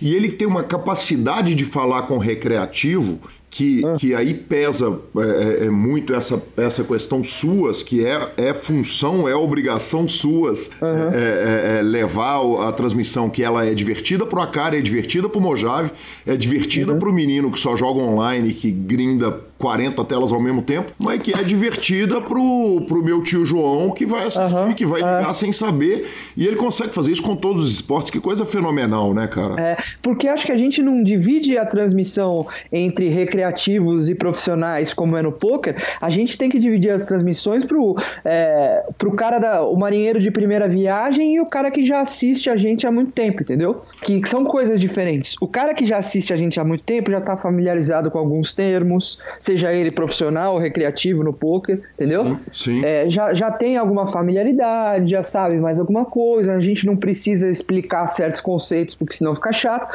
Mas tem o cara que, por exemplo, caramba, olha, a ESPN vai transmitir o Mundial de Poker, eu vou assistir hoje, pela primeira vez. Como que eu trato esse cara, entendeu? Porque ele é parte fundamental do meu público. Ele vai ser o meu público daqui para frente se eu tratar ele bem. Então eu tenho que mostrar para ele é, dar uma boa porta de entrada. Claro que tem muita gente que é preguiçosa e vai querer que eu explique tudo na primeira transmissão, não vai ter. Então, se o cara quiser mergulhar mesmo e começar a assistir, vai ter que ir na internet buscar algumas questões. Mas de vez em quando, cara, é, é legal parar e explicar o que, que é flop, turn, river, sabe? Por que, que fala que tá all-in? Umas coisas que são muito básicas na nossa cabeça, mas para um cara que tá chegando hoje, ele não sabe, não tem noção nenhuma. Uma coisa que me ajudou muito, é, não sei se você sabe, não sei se as pessoas que estão ouvindo sabem, é é, faz muito, muitos anos né, que eu trabalho com o BSOP, o PokerStars começou a, a, patrocinar o BSOP desde 2012. Aí em 2012 a gente começou a fazer o torneio de imprensa lá no, nos BSOPs, né? Sim. Convidava a imprensa, os caras iam, olhavam o salão, achavam legal, na hora do torneio ia todo mundo embora. Aí eu fui perguntar para esses caras, poxa, por que vocês não ficaram para jogar? Pô, porque a gente não sabe, né? Daí a gente fica com medo, não sei o quê. Então aí a gente inventou de fazer uma aula antes para o pessoal de imprensa. A introdução foi grande, mas é, é só para dizer que assim, eu estou muito acostumado, faz pelo menos seis anos que eu sento com pessoas que nunca ouviram uma regra do poker e em menos de uma hora eu tenho que fazer eles jogarem um torneio de poker, certo? certo. Então é assim, eu tenho que explicar para eles o básico. Claro que em seis anos eu peguei um roteirinho ali, eu tenho muita manha para explicar, que acho que, por exemplo, muito jogador profissional, se for explicar a regra para alguém que está começando hoje em uma hora, vai se atrapalhar. Eu vou fazer melhor essa parte, porque eu já peguei a manha do negócio. E lá você vê que às vezes você começa a falar, ó, essas três cartas que viraram aqui, isso chama flop. Aí o cara faz, abre um olho desse tamanho, sabe? E eu falo assim, ó, essa quarta aqui é o e essa quinta aqui é o River, tá? Mas esquece esses nomes por enquanto. Depois vai entrar meio que por osmose, sabe? Mas no começo esquece um pouco. Mas o cara que tá ali na televisão, se ele começar a ouvir muito essas coisas, ah, virou flop, ah, não sei o que, o Ais no turn, ah, não sei o que, ele vai falar, putz, não tô entendendo nada, cara, desculpa, eu vou voltar lá pro mesa redonda, sabe? Vou voltar lá pro meu futebol, que ali eu sei quando é pênalti, quando é impedimento, isso eu já sei, entendeu? Então a gente tem que ter um cuidado com quem tá chegando. Então eu acho que o legal das transmissões é equilibrar muito uma coisa didática para quem tá chegando, uma coisa com conteúdo para quem quer aprender sobre o, o, poker, né? Pô, um pouco de história, um pouco de, de informações que pra gente já são meio batidas, mas eu acho que quem tá chegando agora adora ouvir, adora saber, sabe? Você contar que, por exemplo, ah, no Campeonato Brasileiro de Poker ah, já teve, sei lá, mais de quatro, quase 4 mil pessoas jogando o Campeonato Brasileiro de Pôquer, o evento principal. Ah, na World Series já distribuiu um prêmio de 12 milhões de dólares para o campeão do main event, sabe? Essas coisas são legais. E claro, se, dá, se tem espaço, bota um pouquinho de técnica também pra galera lá, chama um jogador profissional, analisa as mãos, né? Eu acho que quanto mais a gente chega pro final ali no main event da World Series, mais técnica vai ter, né? Mas no começo, gente, tem que ter um pouquinho de paciência com quem tá chegando ali, porque também não dá pra eu ficar narrando blind 50 a 100, né? E o cara ah, abriu o raise pra 250, fold, fold, fold. E como você controla o convidado para ele não virar e falar que o range de Tribet Light contra, contra o raise do UTG, como é que você faz para controlar o pokerês do candidato, do, do, do convidado, perdão? Porque a gente fala outro idioma, né? Sim, eu acho que na hora que chega o convidado falando esse idioma, já tá mais para frente, aí é, eu não controlo muito não, acho que ali já pode. Porque, por exemplo, um convidado que foi ano passado e tava lá nos primeiros dias era o Igor Federal. Sim. O Federal é um monstro de jogador, sempre uhum. falei isso para ele. Claro que ele parou de jogar, parou de treinar, mas, pô, quando eu comecei a jogar no poker, a acompanhar o poker brasileiro de perto, né, 2005, 2006, o Federal era meu ídolo, cara, porque ele ganhava torneio todo dia no Poker Stars. Tudo tudo bem, mas hoje ele nessa parte técnica ele tá defasado, assim como eu. Ele é o primeiro a admitir. Então ele foi lá comentar nesses primeiros dias. Aí não tem muito problema, cara. Conta a história, fala do jogo, mas na, numa análise técnica mais superficial. Quando chega nessa parte mais avançada, aí tudo bem, porque é na parte mais pra frente, entendeu? E mesmo assim, já dei umas cutucadas e falando, fulano, ô Rafael Moraes, ô Felipe Mojado, é, dá uma explicada pra galera aí, explica um pouco melhor esse conceito. O que, que é isso que você falou? Falou de Forbet Light, sabe? Explica melhor, sabe? Para tentar um pouco de é, jogar para o lado de quem não conhece. Eu acho que o meu papel lá na, na transmissão, e eu senti muito isso ano passado, que teve uns dias que o Ari não pôde fazer, né? Os dois dias finais ele não fez e eu fui o narrador, né? Tive essa honra ainda. Nem comentarista eu tava, eu tava narrando o negócio. Uhum. É, eu acho que o meu papel hoje tem o Ari narrando e, e vai ter um convidado ali comentando as mãos técnicas na, mais pra frente. Cara, o meu papel ali é meio que de um mediador disso tudo, entendeu? Ah, vamos falar um pouco, contar um pouco da história, complementar com informações, né? O, os ingleses, o termo em, em, inglês de color commentary é muito bacana, né? Porque é, é, colorir mesmo a transmissão, é botar umas outras, outras coisas interessantes durante a transmissão, e acho que esse é o meu papel, mas o meu papel também é muito de controlar ali um pouco o comentarista é, especializado, né? O, o jogador profissional, para ele também não ir muito por esse caminho em algumas horas, para não dar nó na cabeça da galera, né? Sem dúvida. Serginho, ano passado nós tivemos uma coisa, é, algumas coisas acontecem no poker que amolece o coração dos tios, né, cara? Amolece o nosso coração. É, a chegada do John Rasp na mesa final passada, é, quer dizer, um jogador totalmente recreativo, um jogador que estava ali sentado e ele estava vivendo o que o poker tem que ser é, é. para quem não é profissional. Quer dizer, ele estava se divertindo. Ele sentou e falou: Cara, eu tô, no, eu tô no rolê mais legal da minha vida e eu vou abraçar esse rolê até, até a última consequência dele. Para quem que você torce para que chegue na reta final? Quer dizer, é, é, é, é além do jogador recreativo, do, do, da, da, personalidade, o, o, qual que é a sua torcida quando vai afunilando o torneio, cara? Eu torço pros grandes personagens, sabe? É, sejam eles o Negriano, que eu. Cara, aquela foto do Negriano do, que o Joe Jerome tirou quando ele caiu na bolha da mesa final ali, sabe? Há dois, três anos atrás, né? Já não. Que ele tá no chão com a mão na cabeça, cara. Aquilo. Eu tava no chão com a mão na cabeça igual a ele, sabe? Uhum. Porque ele é um puta personagem. O John Rasp é um puta personagem, sabe? É, eu torço pra esses caras, os caras que dão um pouco de de molho pro negócio ali, não é aquela coisa. Por exemplo, o campeão que a gente teve ano passado, Scott Blumstein, não vou discutir o jogo dele, se ele jogou bem, se ele jogou mal, mas a gente via, sabe, acabou ali, pô, legal pra caramba, mas esse cara não. Adeus, né? Porque não vai mais ver ele. Uhum. Porque ele é um cara que não. Pode ver, claro, não tô falando da técnica dele, pode ganhar diversos torneios, mas é um cara que não faz questão de levantar bandeira nenhuma, não tem carisma, não quer ter, sabe? E tem que respeitar também isso aí, né? Mas eu torço muito pelos personagens, por gente que vai deixar a transmissão diferente. É tipo um Will Kassuf da vida. É chato? Demais. Passou do ponto algumas vezes? Passou. Mas é um cara desses que deixa a transmissão agitada, entendeu? Divertido. Claro que tem que saber, não pode ser é, é grosseiro e mal educado. Isso nunca, né? O John Rasp é o melhor exemplo de um cara que era recreativo, que fazia as brincadeiras dele lá e não foi maldoso, não foi é, mal educado com ninguém, né? Então é esses caras que vale a pena. Sem dúvida nenhuma, nós tivemos um campeão que falou que sabia que o poker arrasava muitas vidas. o jogador de Laos, eu me foge aqui o nome dele agora. O Kiwen. Exatamente. Então, quer dizer, nós tivemos momentos desesperadores, né, cara? Que é, a gente não. olhava.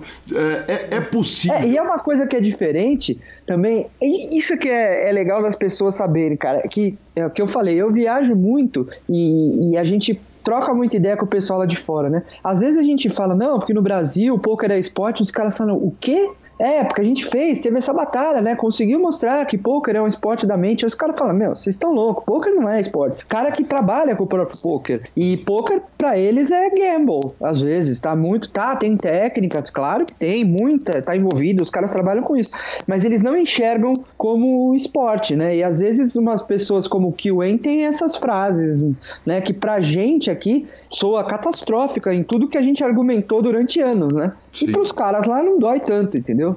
tá certo que ele, ele foi, acho que talvez o pior embaixador que o poker já teve nos últimos tempos, né? Mas. Sergio, comparar momentos é muito difícil, especialmente quando é um, um, um momento, o um momento maior do esporte. Mas você é, é, acha que existe alguma coisa que poderia gerar outro efeito, guardadas as devidas proporções, outro efeito moneymaker?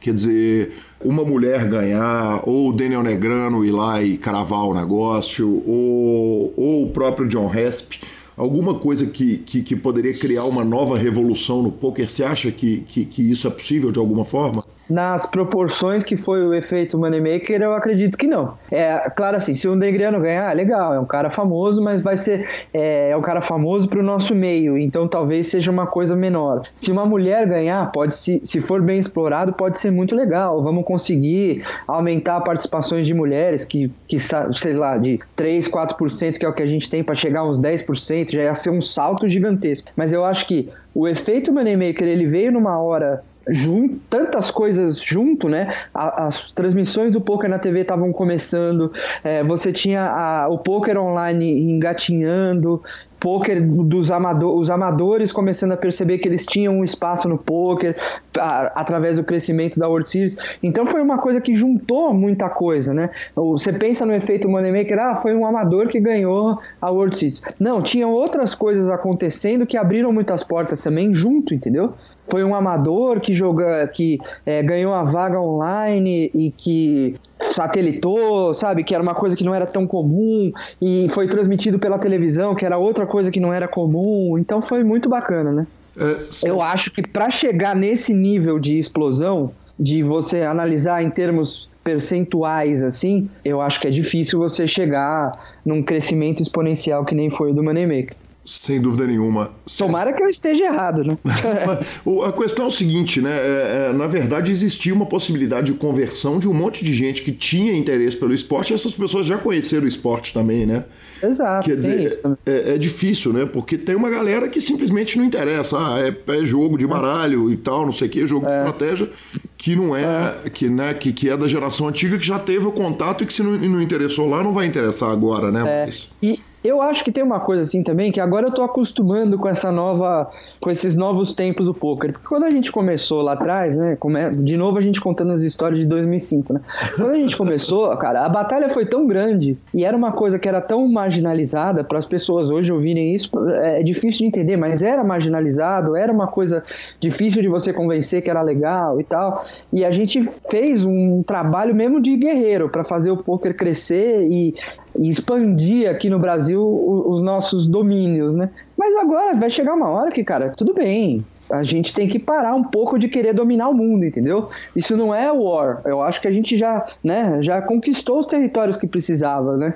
Então, é, é, questão de manutenção, de crescer, de ter um crescimento aos poucos. Mas o poker vai chegar uma hora aqui que vai saturar, vai ter o público dele, entendeu? Sim. Não é todo mundo que vai olhar o poker na televisão e falar, nossa, que do caralho. Naquela época, como era um negócio novo que ninguém conhecia e a gente mostrou uma abordagem nova, era muito sedutor para a maioria das pessoas. Mas agora já tá todo mundo meio que acostumado, entendeu?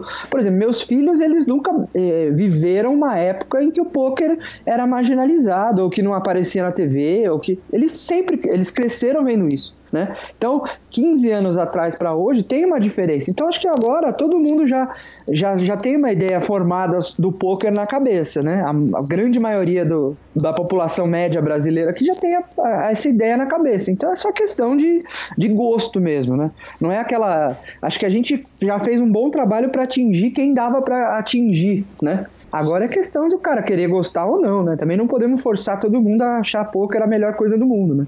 Serginho, e, e agora acontece há, há, muito pouco tempo, eu, eu, imagino que há dois anos, acontece uma outra revolução no poker, que é a chegada do Poker Go. Uhum. É, e, e para você que é completamente viciado em informação, é de brilhar o olho, né, cara? O trabalho que os caras é. estão fazendo. Você é, acredita no formato, Serginho? Você acha que, que o Kerry Katz. É difícil discutir com o Kerry Katz, um cara super bem sucedido, é. que além de tudo tá batendo de frente com os malandros na mesa de jogo e, e ganhando dinheiro jogando poker, jogando super high roller com os caras. É.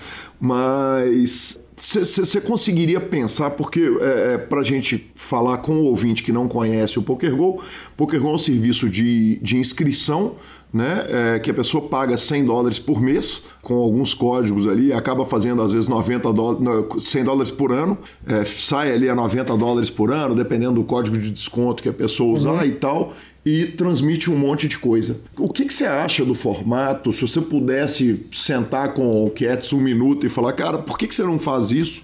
o, o, que, qual que seria a dica que você daria? Não, o que, eu, que você acha, cara? Eu acho que eles estão no caminho certíssimo, sabe?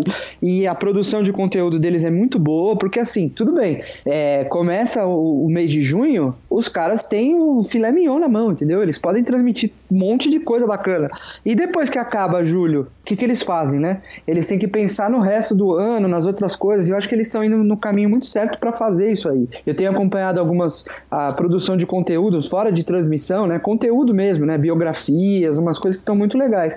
E eu, eu dá para dizer isso com propriedade, porque eu participei daquele comecinho da TV Poker Pro, né? Que eu tinha é, junto, o André criou a TV ali, junto com a Josi, e a gente tinha com o Galtinho, né? Primeiro, com a Ale Gomes, depois com a Josi, e eles fizeram o plano de ter uma TV 24 horas. Eu vivi essa utopia ali no começo, aqueles seis meses, um ano que a gente teve, sabe?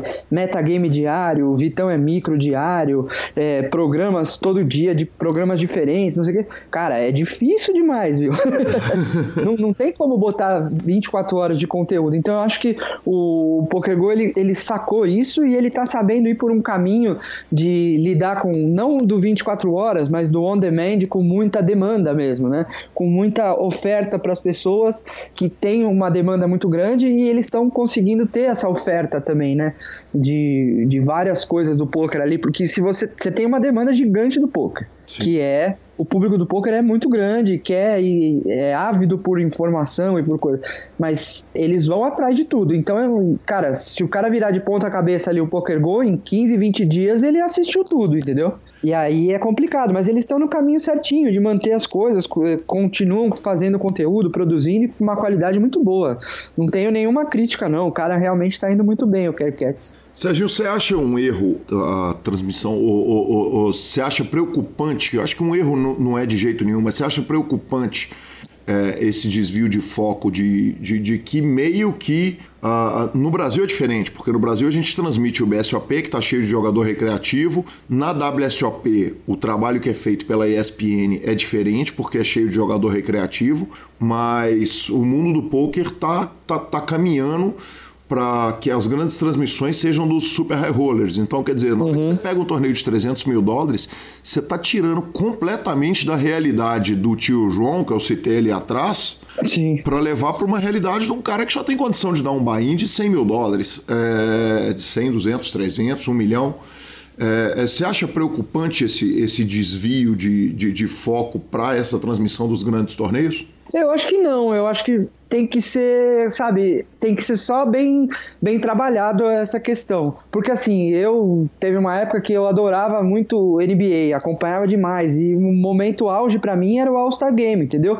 Porque eu queria ver todos os meus ídolos ali. Às vezes eu achava mais bacana assistir o All-Star Game do que assistir a final da NBA. E eu acho que é, o Super High Roller, ele é uma opção muito boa na TV por causa do formato dele. Você tem vários personagens lá, a chance de você ter grandes figuras na sua transmissão é muito grande e é um, é um jogo mais curto, é um campeonato um pouco menor, então eu acho que é, é mais interessante, entendeu? O, o, que a ESPN, por exemplo, tem que fazer no main event da World Series, que eles fazem muito bem, cara, é de tirar o chapéu o, o trabalho de produção, é ir criando os personagens durante as transmissões para você chegar com, com certeza com personagens na sua reta final, né? Então é assim, o John Rasp, ele não virou o John Rasp por causa da, da, da mesa final ali. Ele virou o John Rasp antes, que a ESPN viu no cara o potencial, foi lá e fez esse trabalho com ele e tudo mais. No Super High Roller, que é assim, o main event da World Series é uma vez por ano, né? Essa estrutura da ESPN. O Super High Rollers, essas outras coisas, são equipes muito menores que fazem com muito menos budget, né? Muito menos verba. Então você tem que ter esses personagens aí para você poder garantir a sua transmissão. A gente que acompanha os números, cara, de transmissões, é, vai de mesa final de BSOP, mesa final dos torneios que são transmitidos, cara, a gente sabe, se chega o nome de peso, muda completamente a, a questão, entendeu? O Super Poker, por exemplo, transmite, transmite um, um EPT, final de um EPT qualquer. Beleza, tem números legais, as pessoas gostam de assistir. Transmite a final de um EPT com a Kari na mesa final. É, né? brincadeira. Ah, aí explode, entendeu? Porque assim, o brasileiro quer ver brasileiro, a, as pessoas que gostam de poker quer, eles querem ver os grandes jogadores. É, um cara que está assistindo as transmissões na ESPN, ele quer ver é, coisas diferentes, interessantes, entendeu? Por isso que o poker cresceu na televisão e a gente deve muito a alguns nomes que hoje em dia nem são lembrados, mas que deveriam ser sempre reverenciados, tipo Humberto Brenes, por exemplo, sabe? Que deu uma aposentada, já não joga tanto. Eu encontrei com ele no no Poker Star Championship do Panamá, porque era vizinho, né? Ele foi lá rapidinho, pega o carro ali, em seis horas tá no Panamá, entendeu? Mas o Humberto Brenes era um cara que, porra, era um personagem fantástico pra televisão. Todo mundo falava, meu, quem que é esse louco aí que joga com o tubarão, fala com esse sotaque divertido? É, era uma coisa de criar esses mitos, assim, né? Eu acho que isso no poker na televisão ainda tem bastante que ter, né? E Se a gente tiver uma reta final, por exemplo, do, do main event agora, com alguns nomes curiosos, né? Por exemplo, o Will Kassuf virou um baita de um, é, um, de um caso de sucesso nas transmissões, porque o cara é chato, você gosta dele, você não gosta, mas todo mundo parava para discutir a conduta dele e, e todo mundo comentou sobre ele. Então acho que isso atraiu muita gente pro jogo, né? Tem alguns caras que jogam pra caramba, mas não, sabe, na, na mesa ali fica, fica xoxo. Xoxo. É. Por exemplo, se você está transmitindo um negócio, vai ter muito mais chance de você ter mais audiência se tiver um John Rasp, um Will Kassuf, do que você tá lá com o Phil Galfond. É uma pena falar isso, né? Porque para quem admira o poker, para quem já chegou num estágio de conhecer o poker, sabe o monstro que é o Phil Galfond jogando e, e tal, você analisar as jogadas dele, não sei o que lá, mas não é todo mundo que tá buscando isso, viu? É, é uma porcentagem bem pequena, eu diria. A maioria quer mesmo se divertir, dar risada com as palhaçadas do Will Kassuf ou torcer pelo John Rasp. É, é diferente. Tem toda a razão. Serginho, eu, eu não posso deixar você passar aqui pelo programa e a gente não falar um pouquinho do Platinum Pass, cara. Tá. Que que é isso que vocês estão construindo, velho? Que torneio legal, velho. Que é o seguinte, velho, vocês inventaram que agora com um centavo o cara tem chance de classificar para um torneio de 25 mil dólares, correto? Pois é. E aí vocês é, vão entupir um field de jogador recreativo que vai trazer mais um monte de jogador recreativo e aí vai trazer os pró todo. Que parada é essa? Nós vamos transformar Bahamas no centro do poker do mundo, cara? Cara, é uma coisa que assim, foi um jeito genial, uma ideia genial de dentro do PokerStars de revitalizar o, o PCA, né? Era uma coisa que, por exemplo, é, Las Vegas, né? A World Series ele tem um público cativo, é o campeonato mundial, é na, em Las Vegas, então é, é meio fora do, do padrão, assim. Mas tirando o EPT Barcelona, por exemplo, que era uma localização fantástica, numa época do ano perfeito e as pessoas adoram, é, os outros torneios ao redor do mundo, eles sofrem muito com aquela coisa de, poxa, eu já fui jogar esse torneio ano passado. Se eu posso jogar o EPT Praga, por que, que eu vou de novo pro, sei lá, pro PCA? Sim eu nunca fui para Praga, vamos, posso levar minha mulher, ela não conhece, faz essa coisa, né?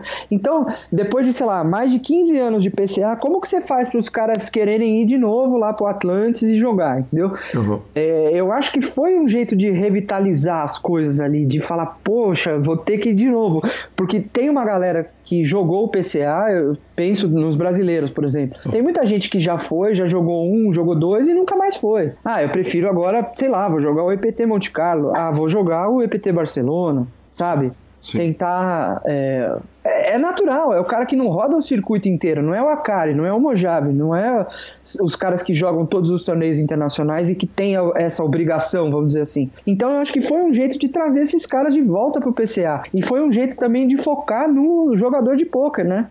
No, no, seja ele amador, seja ele profissional, e trazer todo mundo ali. É. Você tá dando pro profissional um sonho que é jogar com um field, que é o sonho de todo profissional, né?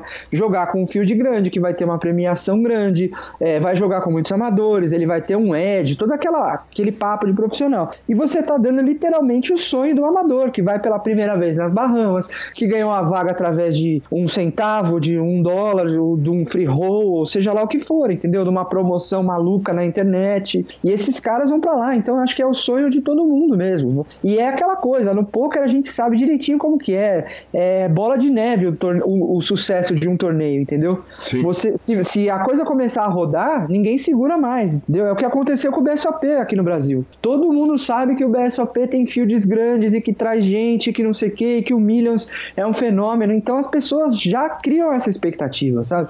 Tem, e, e aí no Poker Stars Players Championship desse ano, a gente está criando essa expectativa gigante, porque todo mundo sabe que vai ser um sucesso e você está vendo torneio, sei lá, oito meses, dez meses antes do torneio, você já tinha o número de inscritos crescendo, cara. E aumentando, entendeu? A gente já tá com mais de cento e tantos inscritos num torneio de 25k. Quem, que profissional que não vai querer jogar? Que amador que não vai querer tentar buscar o ingresso, entendeu? Tem muito amador que falou para mim, cara, eu, eu não tava pensando em ir pras Bahamas esse ano, mas eu vou ter que ir. Profissional que me falou a mesma coisa, eu não tava pensando, mas agora eu tenho que ir. Se eu não ganhar o Platinum Pass de algum jeito, eu vou ter que dar o bain, vou ter que ir pra lá. Ou eu não vou ter o dinheiro para jogar o 25k, que pra mim é muito caro, mas mesmo o main event do PCA de 10 eu vou ter que jogar, porque vai estar tá todo mundo lá, vai ser um estouro também, né? Sim, Os números claro. do PCA do, dos main events estavam caindo nos últimos anos e agora com certeza vai explodir de novo, vai subir. Eu já cheguei a ver é, main event do PCA com 1.500 pessoas jogando. Não sei se a gente vai chegar lá, mas que vai ser mais de mil esse ano, o main event eu acho que sim. E com o pepino enorme que Bahamas tinha, né, Serginho? Que é, Bahamas tinha uma questão que o menino de 18 anos de idade que jogava ali no, na, na, na, conta do pai e da mãe nos Estados Unidos, onde a é. idade é 21 anos, que normalmente era um menino bom pra caramba, ele não entra em nenhum cassino dos Estados Unidos, mas ali, lá ele em PCA, ele chega lá e pode entrar com 18. Né? é verdade, né? A gente olha assim, é, lá no PCA é, é, bizarro, né? Sempre foi, né? Você passa nas mesas e fala, nossa, olha o fulano, nossa, olha esse aqui, nossa. E os que você não conhece, aqueles molequinhos de oclinho, magrinho, cabelinho espetadinho, pode crer que aquele lá é fera também. você não, é que você não sabe o nome dele, mas se ele te falar o nick, você vai falar, caramba, esse cara aí. Então esse, esse público lá é legal de ver também. Sensacional. Serginho, é, nós vamos para reta, retinha final aqui para te liberar para assistir o jogo do Brasil, que o Brasil vai estar em campo daqui a 15 minutos. Sérgio, não dá para falar com você sem falar um pouquinho de cultura, cara. E, e, o quadro, o programa nosso tem um quadro de, de dicas da semana que eu sempre dou dicas e o Lanza também dá dica. Uhum. E você já está convidado para um programa que a gente teve a ideia ontem, discutindo essa entrevista, a gente teve a ideia de fazer, que nós vamos fazer um programa, uma entrevistona, que nós vamos bater papo de filme, de livro, de disco, de ah, disco, eu de quero vinil. demais. Nós vamos fazer fora demais. do feed do programa. A gente solta o PokerCast na terça e na quinta a gente solta um programa extra para quem quiser ouvir o papo de poker, de, de gente do poker falando sem ser do poker e, e esse aí nós vamos tentar gravar ele aí em julho em São Paulo. Esse aí vai ser meu sonho. E evidentemente nós vamos fazer ele ao vivo e bebendo, né? Mas Serginho, você não pode vir no programa e não dar suas dicas culturais e eu fiz uma lista longa para te pedir, para te botar na fogueira aqui. Vai lá. É, primeiro eu queria a dica de um filme de pôquer. Filme de pôquer. É... Cara, eu podia até ir meio pelo caminho óbvio, que é falar do melhor filme de poker que, e que mudou a minha vida, que foi o Cartas na Mesa, o Rounders, que eu assisti no cinema, cara, quando passou, né? Nossa, porque era... aí sim, mas, não, mas, aí sim, só você, cara. não, mas porque era filme mesmo, porque eu vou, eu vou muito ao cinema, assisto os filmes e tal, e ainda era de poker e tal. Minha esposa na época foi, sem gostar muito de poker, acho que ela era namorada na época, né? E aí eu saí do cinema falando, caramba, esse tipo de poker eu nunca joguei, né? Porque eu jogava o poker fechado e tudo mais. Foi um filme que mudou mesmo a minha vida, porque eu fui pesquisar um pouco de Texas Hold'em e tudo mais. Mas eu vou falar de outro filme, um que faz tempo que eu não vejo e que acho que passou batido na galera, principalmente aqui no Brasil. Nunca vi ninguém falar, que é um que chama The Grand. Não sei se você já viu. Sim. É, sabe aqueles mockumentaries? Sim. Pra, é, pra quem. É aqueles documentários fake, sabe? Uhum. É, puta, é genial aquele filme. Tem o Woody Harrison, que é o personagem principal, né? Tem a Cheryl Hines, David Cross. É uma, um elenco sensacional e você rola de dar risada, né? Ainda mais agora que a gente pode tirar sarro do poker, né? Tem Sim. essa liberdade. é muito legal, porque tem uns estereótipos estereótipos ali gigantescos do poker. e é divertido demais, então eu recomendo, chama The Grand. Bela dica. Um livro de história de poker, não, não técnico de poker, Serginho. Não tem como fugir, né? The Professor, The Banker and The Suicide King. Pra mim, é, é genial, cara. Se hoje em dia ainda me assombra um pouco o jogo caro do poker, sabe? Pô, o Big, o Big One vai ter o buy-in de um milhão de dólares, caramba. Um cash game que os caras jogaram era os blinds, sei lá, dois mil, quatro mil. Meu, você pensar que os caras faziam isso naquela época e a história maluca que foi, né? De juntar uma corporação para jogar contra um banqueiro, um cara milionário maluco. Ah, é genial aquele livro. Eu acho sensacional. Sensacional. Serginho, um filme não, não relacionado a poker.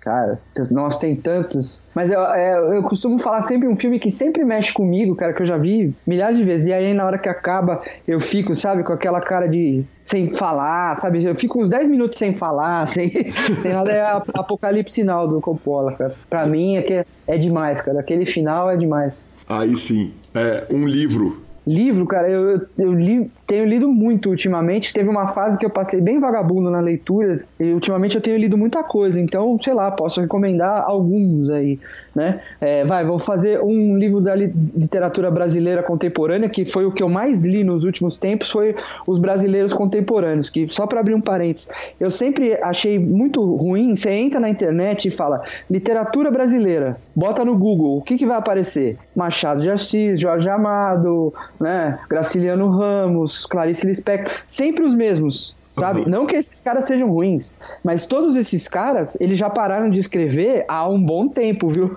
Então não é possível eu falei, cara, não é possível que nos últimos 10 anos não teve alguma coisa boa na literatura brasileira. E aí eu fui pesquisar, cara, e descobri coisas fantásticas.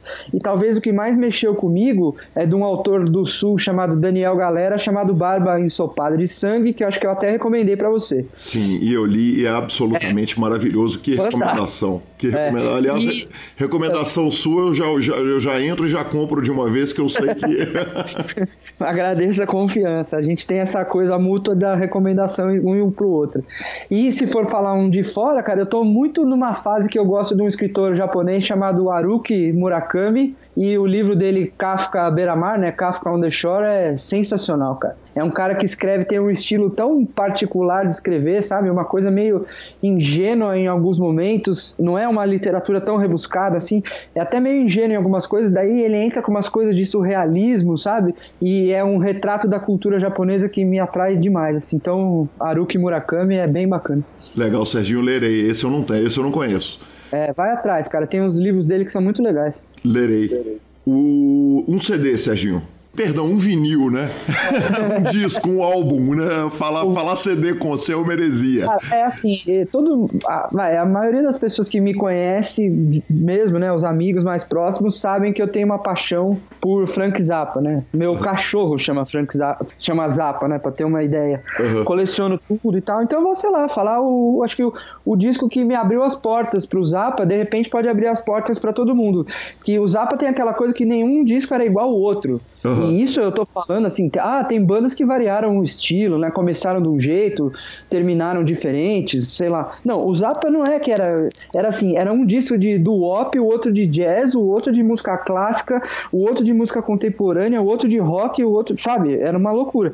E tem um disco dele que chama Demo Russ, que foi o primeiro que eu, que eu ouvi que é, é bem variado, assim, tem alguma, algumas coisas desse espectro todo que ele atingia, e tem o Steve Vai tocando, que foi por causa do Steve Vai que eu conheci o Frank Zappa, né? Eu assisti o Vai no cinema naquele filme A Encruzilhada, Sim. Eu era molecaço de tudo. Falei, meu, quem que é esse cara? Já gostava de rock, né? Aí eu fui atrás do disco dele no Alcatraz, depois saiu o disco dele no David Lee Roth, eu queria tudo do Steve Vai. E aí eu fui ver que ele tocava com o Frank Zappa, que eu conhecia de ouvir, assim, e eu achava aquela coisa que é, eu tinha uma outra imagem, né? Ah, é música de velho, da década de 60, não quero. Aí fui ouvir, cara, e pirei, né? Então, Demon Rush do Frank Zappa acho que é uma boa porta de entrada, assim, porque tem muita coisa diferente ali. Serginho, um podcast. Aí é sacanagem? Aí, não, e eu não vou fazer de puxa-saquismo, eu não vou fazer por nada, mas assim, o, o, que eu ouvi a vida inteira foi o podcast do Calil do Lanza, com qualquer nome que ele tivesse na época. Aí ele passou por bandeiras, hein? É, aonde, aonde vocês estavam, eu ouvia. Tanto é que eu fui o recordista de participação, porque eu acho que eu era tão fanzoca chato no começo, né? De ficar comentando e falando com vocês, que vocês falaram, ah, põe esse cara para falar, que aí ele sossega um pouco. Não, bota esse cara para falar, porque ele sabe tudo. cara, Mas, e aí pô, o, o Lanza... Vocês, me sensacional, sempre elogiei, sempre eu, às vezes eu pego os antigos para dar uma ouvida de vez em quando, sabe? É legal, é bacana demais. Quanta honra ouvir isso do Serginho. Serginho, e o Lanza pediu a, uma indicação de um hambúrguer, porque estamos indo para São Paulo e, e, ele falou, cara, o Serginho tem que. Você não pode falar com ele e não falar de hambúrguer. Cara, tem, ó, tem um na minha rua que eu acho fantástico. É uma esquina que tem aqui perto de casa, que tem uma, uma sanduicheria, hamburgueria, uma cervejaria e uma loja de massas, né? Um, de massas italianas, que é um do lado do outro, mesinha na calçada e todo mundo se conversa. Esse hambúrguer do Nox Sanduicheria é muito bom. E tem os tradicionais aqui em São Paulo, né? O Zedeli, o Underdog é muito bom. Tem umas coisas muito bacanas aqui. Aqui o que não falta é hamburgueria boa. Tem uns que eu não fui, cara. De repente a gente pode combinar de ir num novo. Tem um que chama All In, olha o nome. Poxa, All sim. É lá, no, é lá no Itaim, cara. É, é bem legal. Nunca fui. Falaram que é muito bom. Conheci. Frank Charles também aqui é bom. A gente vê. Vamos combinar. Mais uma vez, muito obrigado. É, vamos fazer a gravação do nosso, do nosso podcast de, de música, arte, cultura, hambúrgueres, filmes e etc. é, na ida para São Paulo. Com certeza. E, e já fica o convite para a gente fazer uma entrevista, porque é importante a gente falar do começo da sua vida e tal. A gente já falou em outras oportunidades, mas falar do, do daquele começo lá, da entrada no poker na ESPN, da história do, da, da, mídia de poker do Brasil que você faz parte e de tudo que aconteceu nesses 10 anos. Nós vamos ter oportunidade de fazer um episódiozão de duas ou três partes, com certeza absoluta. Pô, legal demais. Para mim, já tô mais na expectativa gigante para esse programa aí. Para todos, né? Para todas essas ideias malucas que vocês tiverem, eu tô dentro. Muito obrigado. Sérgio, tá bom? um grande abraço. Outro, Calil. Obrigadão, meu. Um abraço para essa família sensacional. Valeu. Com certeza vamos estar tá trombando por aí em julho, ok? Obrigado, meu. Um, um abraço. Obrigado.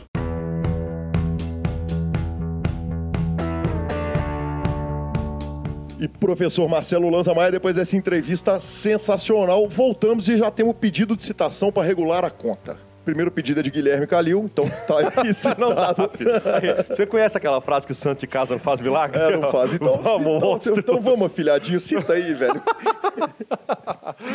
oh, aqui, nós vamos citar aqui que pediu uma força aqui, o grande jogador de cash game, Guilherme Calil. Vamos, Guilherme. Vamos, filho. Citamos também Guga Parello, falou, Calil, dá uma citada aí para regular a conta e nós fomos corrigidos lá no grupo do PokerCast Super Poker. Se você quiser, o telefone está lá no começo do programa. Lanzinha, o que, que o Galão contou para nós, velho? Cara, ele contou que o Sharknado não é o terceiro filme, é o sexto. Eu imaginava o seguinte: não tinha sofrimento para ser tão ruim, mas já tem cinco vezes mais ruim do que eu imaginei. Que coisa, cara. Nossa. Exatamente. O filme está no número seis e o que ele falou foi o seguinte: o filme novo que está sendo filmado, esse sexto filme, ele vai ter Viagem no Tempo, Dinossauro e Arca de Noé. Cara, ele falou que não sabia que tinha nada mais bizarro do que os tubarões invadiram a Casa Branca, voando e entraram no bunker do presidente. Cara, é o, o galão brilhou, né, velho? Você vê que Sharknado é uma, é uma, uma franquia subestimada da história do cinema, inclusive muito maior do que Star Wars. Continuando a sessão de notícias. não dá, não vou nem responder. Segue Continuando tudo. a sessão aqui de e-mails, notícias tweetadas, cara, o Terence Chen, apresentador do PokerCast da 2 Plus 2, é, postou essa semana uma foto de um cara sentado na, num stack gigantesco de fichas e o cara tá tirando uma selfie. Ele virou e falou o seguinte: essa foto não é um cara tirando selfie com o stack dele. É um cara que estava com stack de 4K me pediu para sentar nas minhas fichas para tirar uma selfie com as minhas fichas. Que, que isso? É o famoso assim, amor, eu vou chegar em casa mais tarde porque eu tô chipado. Cara, e aí ele falou o seguinte: é obviamente isso me faz feliz demais com essa atmosfera maravilhosa desses eventos pequenos da WSOP. Cara, sensacional, Terence Che, essa tuitada me divertiu horrores. Mas a que me divertiu mais foi a do, do Doug Polk. Para os senhores que gostam um pouquinho de futebol, Exatamente, o Doug Polk disse o seguinte: hoje é o dia mais triste. No dia que a Alemanha foi eliminada da Copa do Mundo para Pela a Coreia, Coreia, por 2 a 0 Por 2 a 0 o Doug Polk citou o seguinte: hoje é o dia mais triste para a Alemanha desde que eles adicionaram o relógio, o shot clock, aos high rollers. Porque os alemães adoravam uma tancada, uma né? Uma tancada longa, né, velho? Cara, que, que coisa. Que é, time, hein? Que, que time, velho. Que perfeição. Perfeita a, a colocação sensacional, Dog Polk, cara. E, e professor Marcelo, acho que é isso, cara. Acho que vamos finalizando aqui o nosso programa. Sensacional. Professor, e até semana que vem, então, se Deus quiser, com mais bracelete brasileiro, com mais resultado brasileiro, com o início do Main Event. A gente lembra que superpoker.com.br é onde você recebe todas as notícias de poker do Brasil. Sigam no Instagram, tá fantástica Gabriel. Grilo brilhante, sozinho ali. Não é, ele não tá sozinho, tá toda a equipe, mas como aparece sempre ele, cara, ele consegue dar notícia de todos os eventos, de todos os brasileiros. Assim, você vê os histories do, do Super Poker, você tá assim, nó, eu sei o que tá acontecendo lá. Cara, tá louco, tá trabalhando mais do que o A mundo, né? gente de, a A gente de viagens do Mojave. Exatamente. Na aba de clubes do superpoker.com.br você tem a guia de clubes do Brasil. Na aba de vídeos e no YouTube você tem os vídeos mais fantásticos do Super Poker. Revistaflop.com.br, a maior revista de poker do Brasil. E mibilisca.com, cobertura mão a mão de torneios pelo Brasil. Professor Marcelo Lanza Maia, vamos para as nossas dicas culturais, cara. Essa semana eu recebi do amigo Fernando Americano, o Fernando é da Levagon, a escola de tecnologia francesa, e ele me falou o seguinte: tem um cara, um escritor brasileiro absolutamente fantástico. É um cara que foi criado no Morro do Vidigal e na Rocinha. E ele falou, cara, não tem relação. Ele é tão somente um escritor absolutamente fantástico. É, o livro se chama O Sol na Cabeça, de Giovanni Martins. Eu li o livro em uma sentada, cara. Não dá para parar de ler, é fantástico. Então essa é a minha dica, O Sol na Cabeça. O senhor é um menino culto, né? Muito obrigado, senhor, professor. senhor Fernando Americano. Eu vou de série, né? Por favor, eu né? vou de série. Por favor, vamos equilibrar essa treta. Exatamente, eu vou de série. A série dessa semana, inclusive, Gabi está aqui fazendo stories nossos nesse momento. Aí sim. Ontem ela, ela colocou no, no Instagram dela se ela jogava pôquer ou se ela ia de série. Ela tomou 73% da turma mandando ela jogar pôquer. Mas Que ela é, foi onde de ela, série. que é onde ele ia arrumar um dinheiro para esse casal, né? Exatamente. Mas resolvemos ir de série. A série citada e a série vista é The Alienist. The Alienist é uma série que ela passa em 1890, na Nova York de 1890, quer dizer, aquela coisa linda, muito bem filmada, muito bem produzida, e ela baseia no, no princípio da psicologia forense. Numa época onde, cara, bicho, preconceito não existia, né? Preconceito era mato. Rico é rico, pobre é pobre e tal. Então, os- o psicólogo da época era chamado de alienista, que é exatamente o nome da série. E eles vão atrás de um assassino em série e vão desenvolvendo isso. A série está no Netflix, muito bem filmada. Nós, a série tem 10 episódios da primeira temporada. Nós fomos ver um episódio, vimos 7. Evoluímos bem, assim. Meu Deus, cara. Evoluímos bem. Meu Deus, que casal. Então, assim. Que, que, que, que pessoas. Provavelmente até amanhã já, já foi a série e eu conto mais, mas assim, começou muito bem. Aí sim, é isso aí. Então ficamos por aqui. A gente lembra que a edição é sempre do fantástico Rodolfo Vidal, que tem muito trabalho com esses dois senhores aqui. Muito obrigado e até o próximo programa. Valeu. Obrigado, moçada. Até segunda ou terça-feira. Até terça-feira que vem. Vamos que vamos. Se nada de maravilhoso acontecer antes. Só eu saber uma coisa, qual é o número desse programa? Professor, eu não tenho a menor ideia. 19? 20? É, Palinha Neverdente. Nunca, filho. Vamos. Nunca terminará. Vamos que vamos. Até o próximo.